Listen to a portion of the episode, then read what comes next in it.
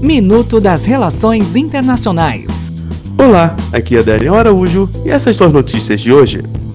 Irã. O Irã quebrou o limite estabelecido de urânio em seu acordo nuclear de 2015 com potências mundiais, disseram inspetores internacionais e o governo iraniano hoje, marcando seu primeiro grande afastamento das regras previstas um ano depois que os Estados Unidos se retiraram unilateralmente do acordo. OPEP. A OPEP está estendendo seu acordo para cortar a produção por mais nove meses, numa tentativa de evitar que os preços do petróleo caiam à medida que o cartel do petróleo enfrenta uma perspectiva enfraquecida para a demanda global. Rússia.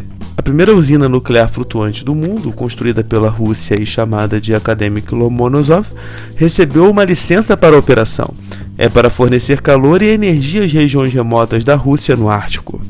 Até o próximo minuto. Enquanto isso, aproveite mais conteúdo no portal seire.news.